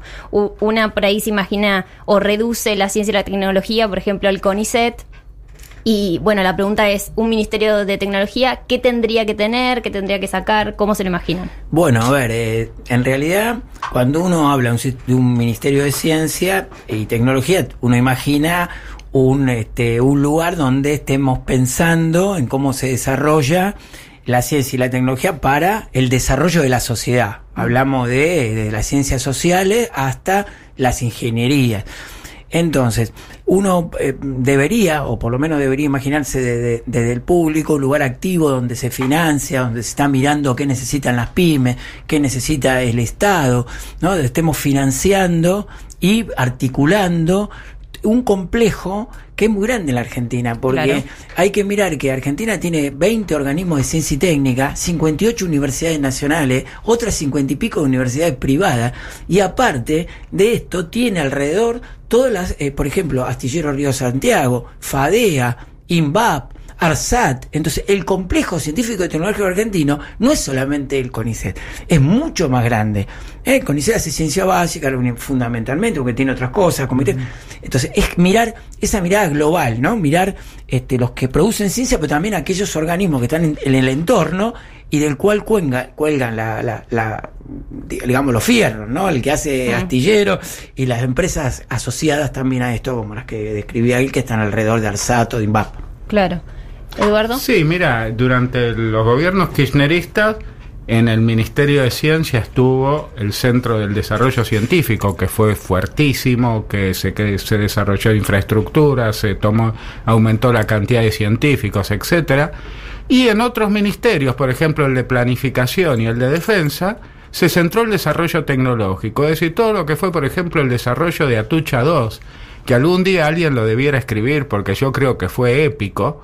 Este, que Sacarlo adelante y, y lograrlo. pero cuando, em- cuando se retomó Atucha 2, cuando Néstor dio la orden de retomar Atucha 2, los planos que quedaban, que los había hecho Crashworker Union, que es, que es una subsidiaria de Siemens que ya no existía, estaban en algo que nuestros entrevistadores son muy jóvenes para acordarse, pero lo que se llamaban copias heliográficas que era una copia, un plano en un papel azul con olor amoníaco que se va deteriorando con el tiempo. No existían los archivos electrónicos de planos. A partir de ahí, todos O sea los que hubo que hacer un trabajo arqueológico para encontrar. algo así. A partir de ahí, tampoco existían los proveedores que se suponía iban a probar las partes. Y en el camino había habido Chernobyl. Es decir, todos los reglamentos de, de- de seguridad habían sido multiplicados por 10 o por 100. Entonces, todo eso constituyó algo que la Comisión Nacional de Energía Atómica y Nucleoeléctrica Argentina Sociedad Anónima, que es otra empresa estatal, lo hizo de nuevo con una gran cantidad de empresas pymes que se nucleaban a su alrededor. Y todo eso después se paró. Es decir, todo ese potencial que se usó para desarrollar Atucha 2 se paró nuevamente y no se sigue adelante. Bueno, y terminó con todos estos despidos en la UOCRA y en la UOM, en la zona de Zárate, porque no se construye Atucha 3 ni Atucha 4. Eso fue decisión de este gobierno que paralizó el plan nuclear. ¿Con quién estamos hablando, Juan Cruz? Nos visitan hoy en La Palabra Justa en esta mesa dedicada especialmente a la ciencia y técnica, a la tecnología, pensando también en el gobierno que se viene, Roberto Salvareza, diputado nacional por la provincia de Buenos Aires, doctor en bioquímica y ex presidente del CONICET. También Eduardo Borkin, él es doctor en ingeniería, profesor titular de la Facultad de Ingeniería de la Universidad de Buenos Aires y es consultor en modelos computacionales. Tengo, tengo sí una data para compartirles porque hace unas horas nomás, antes de viajar hacia Uruguay, a Montevideo en particular, a reunirse con Darío Martínez, el candidato del Frente Amplio, Alberto Fernández se reunió con, eh, con Rafael Grossi, que es un diplomático de carrera argentino y fue electo director general de la Agencia Internacional de Energía Atómica, un poco también delineando la importancia que le da Alberto al desarrollo en ciencia y técnica. Bueno, es un reconocimiento a la Argentina. O sea, que hoy en día tengamos un argentino conduciendo un organismo internacional es porque Argentina ha alcanzado unos estándares de este, calidad en materia nuclear que la ponen ahí. ¿no? Entonces me parece que eh, Alberto lo ha, lo ha entendido esto, que en realidad esta, esta distinción es un reconocimiento a la Argentina y por eso se reúne para, este, eh, digamos, darle este realce al, al- al conocimiento como una especie de bandera de la nueva gestión. ¿no? El conocimiento es importante para los argentinos, no como estos cuatro años donde se fue en camino contrario. Roberto, Eduardo, ¿son optimistas con respecto al gobierno de Alberto? No solamente por la voluntad de Alberto, sino también por el contexto que le da. Sí, yo creo que yo soy personalmente muy optimista. Muy optimista. Lo que no quiere decir que ignore las dificultades o crea que las cosas se van a hacer en tiempos ínfimos. Yo creo que nos vamos a enfrentar con un montón de problemas, reconstruir la Argentina, reconstruir el sistema científico, reconstruir las pymes, va a llevar mucho tiempo y que ese camino de reconstrucción vamos a tener que tener mucho cuidado. Es decir, hay algo que nos va a ayudar. Hoy hay una cantidad enorme de pymes que tienen lonas sobre las máquinas que van a si comienza a consumir el- la población de Argentina, si se incentiva el consumo, esas lonas se van a levantar y vamos a poder empezar a producir. Ahora bien, eso vamos a tener que tener cuidado de no marchar hacia lo que los economistas llaman, yo no soy un economista, pero les copio el lenguaje, la restricción externa, es decir, que tenemos pesos y nos faltan dólares. Y para eso el Estado va a tener que guiar muy bien el desarrollo industrial para comenzar a sustituir importaciones y a exportar, que no son, que no son, como plantea el macrismo, dos actividades independientes. Es decir, ningún país que internamente no sustituya sus importaciones exporta, porque bueno, lo que no hacemos internamente mal lo podemos exportar. Sí, yo también eh, soy optimista y pienso que uno de los de los temas que, que creo que pueden ser este, fundamentales es que la población perciba que ha habido un cambio, ¿no? El hecho de que haya eh, gestos políticos bien claros, de que estamos en una etapa donde estamos protegiendo a los ciudadanos y no dejándolos librados a un canibalismo social donde el que sobrevive este, es el, este, el más fuerte y el otro que se hunda. Me parece que el tema tarifas, el tema de consumo, eh, pueden, aunque eh, si bien va a ser lenta la recuperación económica, porque la destrucción es muy importante, la deuda que han dejado es muy importante, creo que cuando la, si damos los gestos políticos, los mensajes políticos de que la pendiente en vez de ir para abajo empieza a ir lentamente para arriba, eso crea un clima social que le da un margen muy grande al, al, al gobierno para poder este, seguir este, en, el, en el camino. No creo que algo así pasó, porque yo lo, lo he vivido en, el, en, el, en la crisis del 2001, que termina en el 2003 con el despegue de la Argentina, y el humor social fue cambiando en la medida en que empieza a haber pequeños, este, pequeña evidencia de que se va en el rumbo correcto. Ahí se sostiene, cuando el rumbo parece correcto. ¿Han pensado, han trabajado la relación entre ciencia y tecnología y comunicación? ¿Qué piensan al respecto?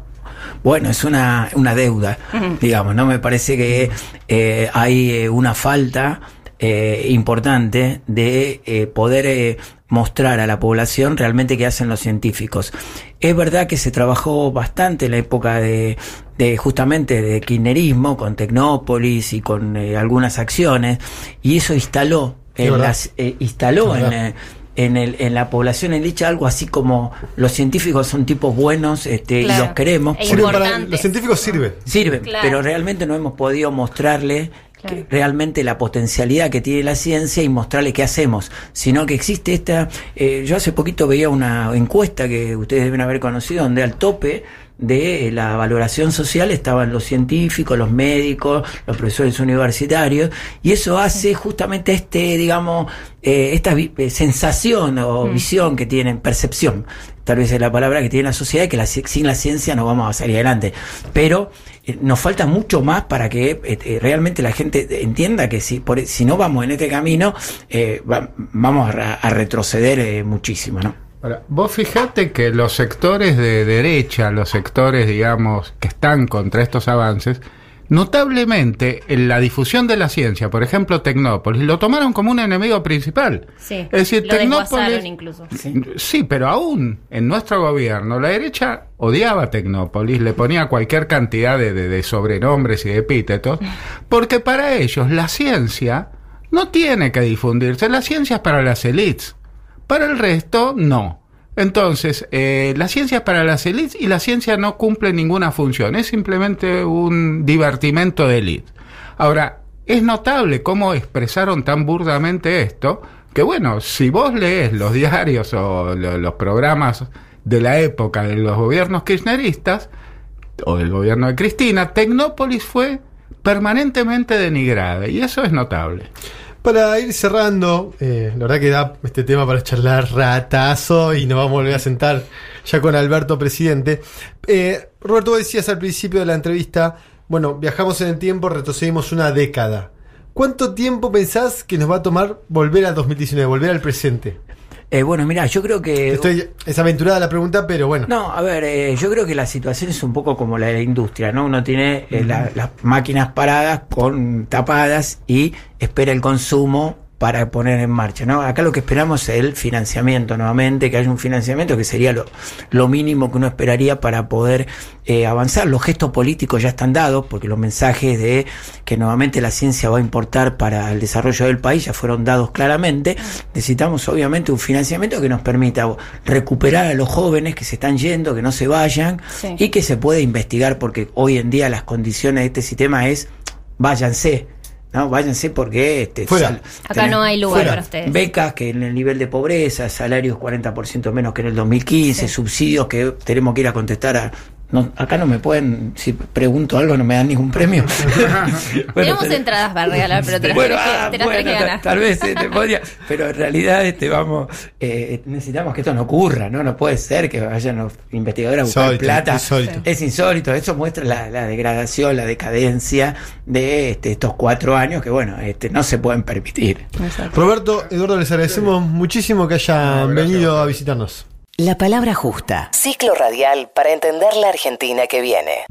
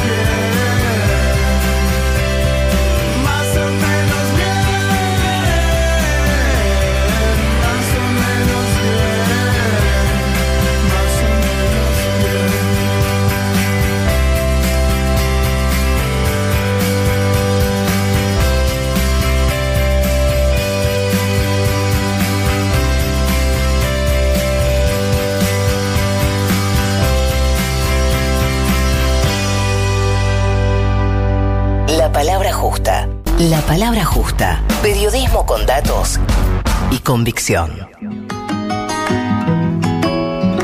Los jueves a la tarde, si querés pensar la Argentina que viene, pones la radio. ¿Y escuchás? A Roberto Salvarez y a Eduardo Borkin discutiendo ciencia y tecnología. Anótenlo porque posiblemente los imaginemos en el, los veamos en el gabinete de, de Alberto.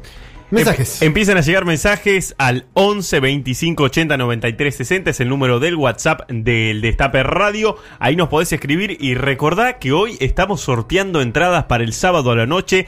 Te resolvemos el programa del sábado. Tenemos entradas para de la mañana a la medianoche, obra que se va a estar presentando el sábado a las 19 en el Teatro Pairó y también en el Teatro Pairó.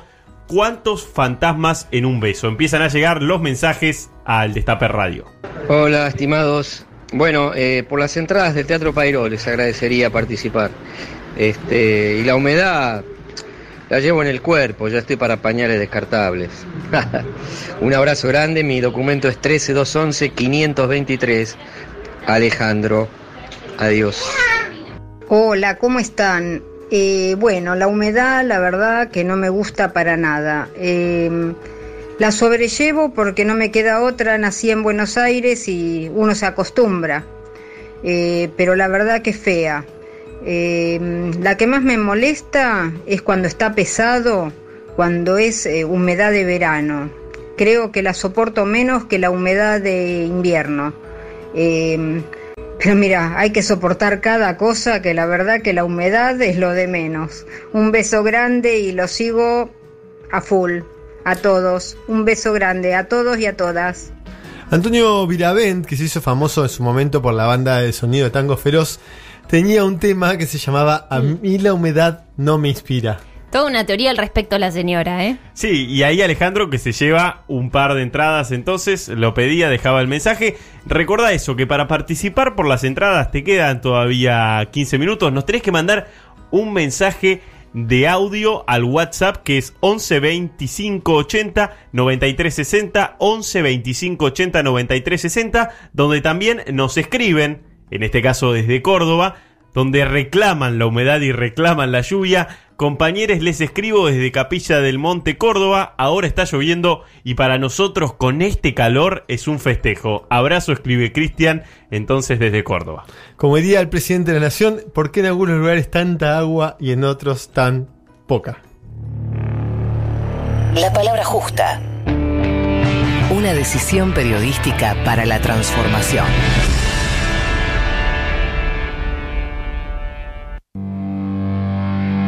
La palabra inclusiva, la palabra exacta, la militante, la palabra digna y la necesaria. La palabra justa.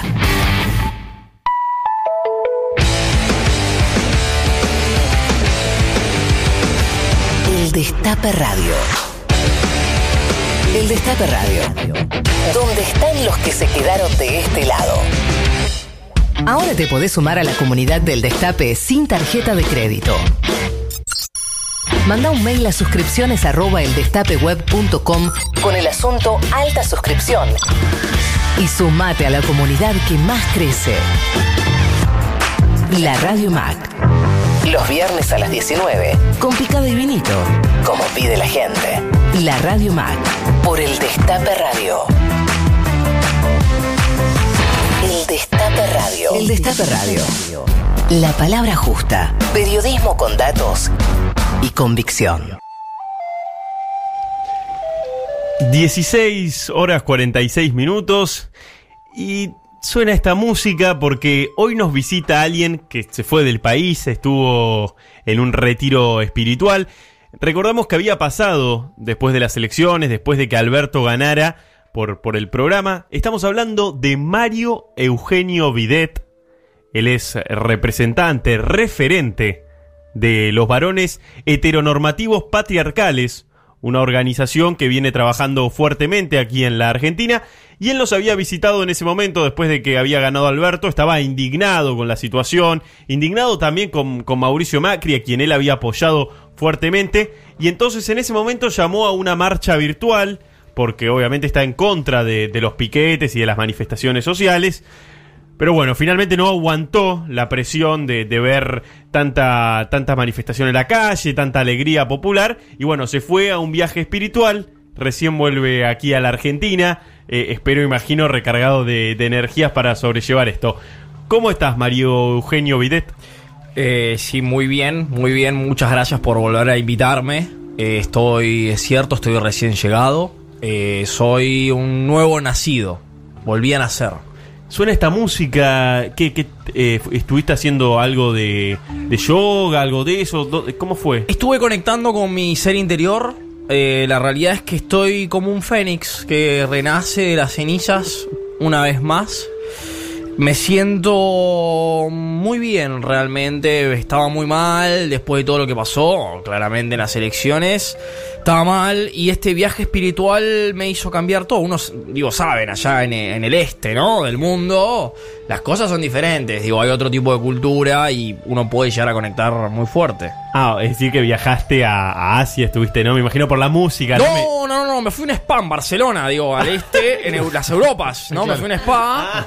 Yo pensé Uruguay. Claro, todo incluido, tenía todo incluido, pileta climatizada, cócteles, masajes diarios, limpieza facial, pepinos, mucho Se pepino te en ve los mejor. ojos. Se me ve El mejor. rostro se te ve muy bien. Sí, además hay algo del pepino que te, te, te llena. A mí el pepino no me gusta, pero banco que. Yo no como el pepino, no, No, sé qué. No, dónde- te lo pones en los ojos todo el día, eh, durante siete Ah. días seguidos y, Sigo- pa- y bueno, te relajas un montón. Pero pará, igual no parecía tan espiritual la, la conexión ahí en el spa de Barcelona. Pero este, con la naturaleza, ¿cómo no? El pepino es un fruto. Bien. La, bien, la- la- la naturaleza la pileta climatizada, ¿no parece? Y la, muy- el- la pileta está repleta de agua. El, el 70% del cuerpo humano es agua. Y el planeta. el Ah, planeta es sí, pura claro. agua, diría uno. Muy bien, muy bien. Y claro, eso es co- conexión total con... Pero, pero acá también hay agua de.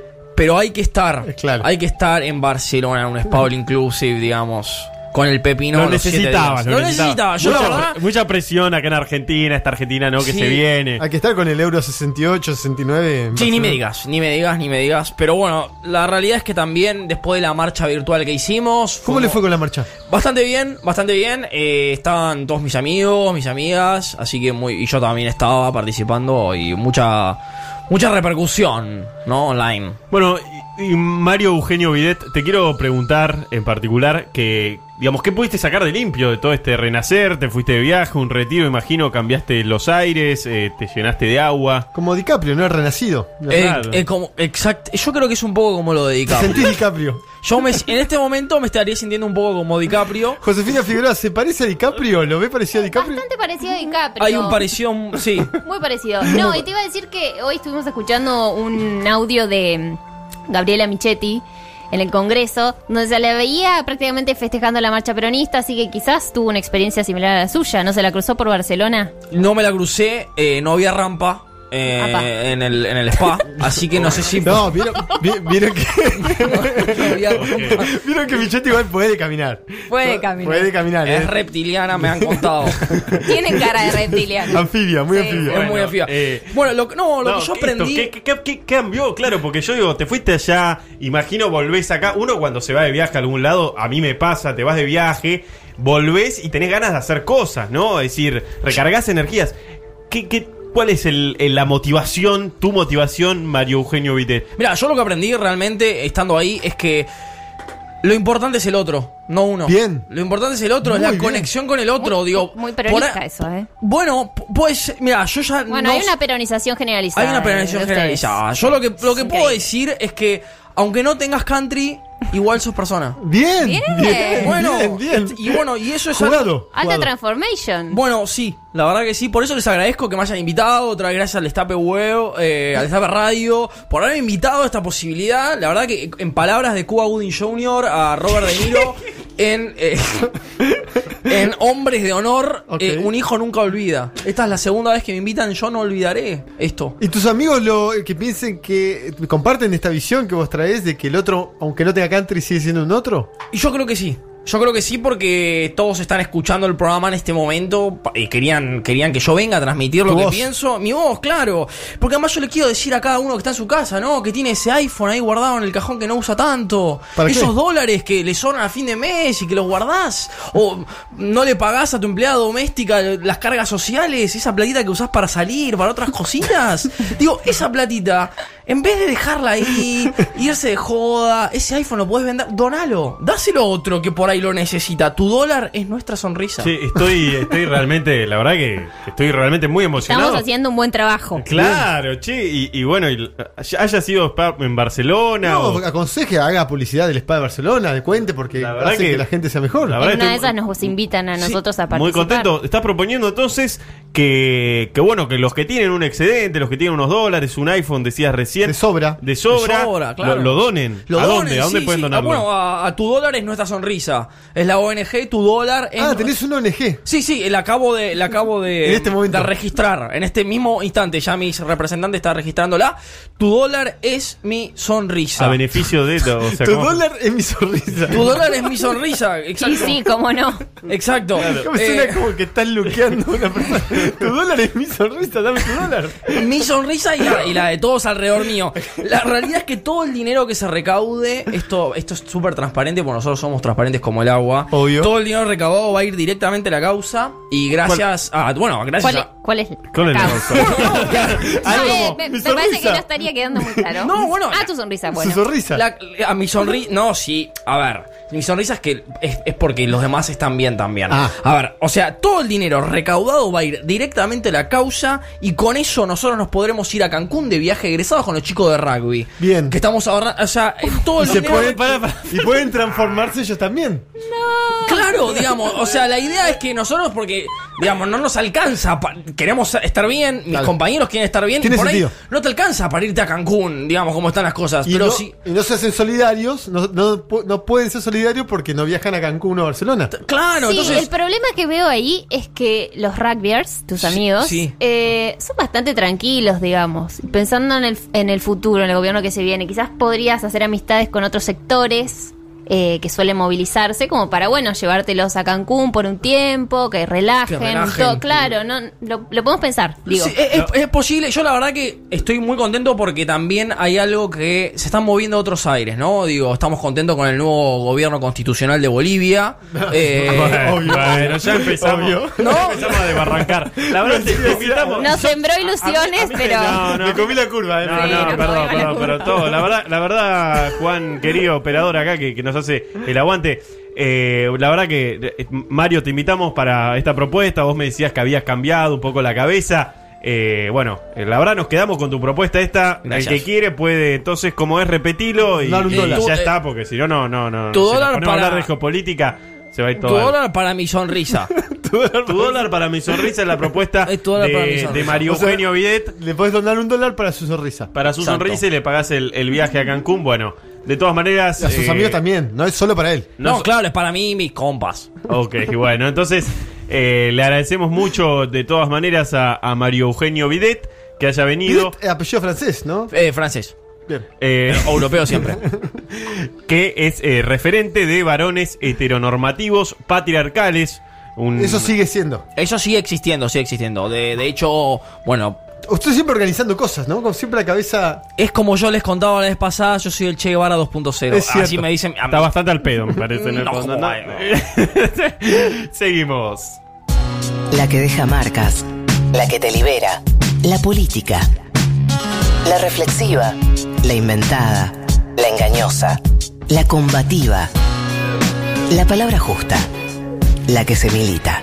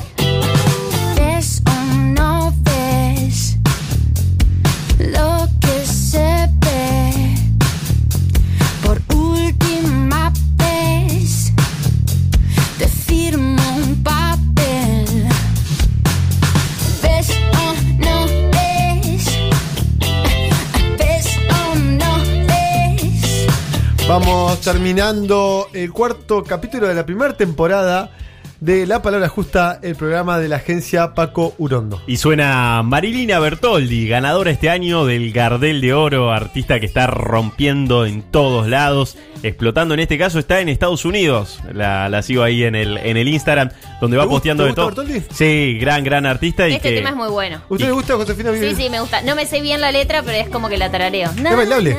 Sí, es bien arriba. De hecho, en el videoclip ella baila, está bailando, es un plano Sí, secuencia tiempo, de ella, de ella bailando. Fumar de día de Marilina Bertoldi. Como siempre, todos los jueves, acá la palabra justa te trae el sol a Buenos Aires. Buena música, información y entradas de teatro. Vamos, ¿quiénes son los ganadores? Beatriz y Alejandro nos mandaron audios al WhatsApp del Destape Radio y se llevan las entraditas para ir al Teatro Pairó este sábado. Fin de semana largo, además. Fin de semana largo y Buen vio- programa. todavía no subió Alberto, así que la plata no alcanza. Muy importante tener una salida. Juan Curuguido, ¿cómo vivió el programa? Excelente, gran mesa de técnica, de ciencia y técnica y obviamente la, la cuestión periodística urgente, la situación de Bolivia, del continente y también eh, una visión un poco más geopolítica, ¿no? Canción urgente para Bolivia. Josefina Figueroa, ¿cómo vivió su presencia en el programa? Bueno, muy, ¿Cómo se sintió? eh, fue una verdadera experiencia, me sentí muy cómoda. Y bueno, quiero hacer un paréntesis respecto de la mesa de ciencia y tecnología, porque Bien. nosotros somos, eh, eh, creemos y además militamos la causa de la paridad de género. ¿Somos feminazis? So- no, feminazis no, somos feministas y Ah. peronistas. Somos feministas peronistas. Femi- Como la canción que siempre sigue a la columna de géneros. Y bueno, nos comunicamos con cinco científicas que podrían haber venido a la mesa, pero bueno, se les complicó, así que no lo logramos. cuántas? Cinco. Ah, leíste o todo. sea que hay muchas científicas mujeres. Hay muchas científicas Para mujeres. entrevistar. ¿Había hecho radio hacía mucho Josefina Figueroa? ¿Aire? No, aire, la verdad que hice muy poquito. Muy poquito siempre estuve del otro lado haciendo la producción, con Mm. muchos nervios y un carácter un poco fuerte, pero bueno. Muy eh, bien. la verdad que la pasé muy bien. Le mandamos, por supuesto, un abrazo muy grande a Eliana Verón en lucha. Exacto. En la Defensoría del Público. Bien, Juan, te agradecemos muchísimo, como siempre, la operación. Agustín Mina, que hizo las veces de productor beta o jefe de aire. Exacto. Y a los compañeros y compañeras de agencia Paco Urondo, que por supuesto nos acompañan. Y Agustina también del Destape Radio que hace las redes sociales eh, con toda la cobertura en Twitter del Destape y también a través del Instagram. Los queremos mucho, nos vemos de vuelta el jueves que viene. La palabra justa, la que se milita. Reviví los mejores momentos de la radio. El Destape Podcast.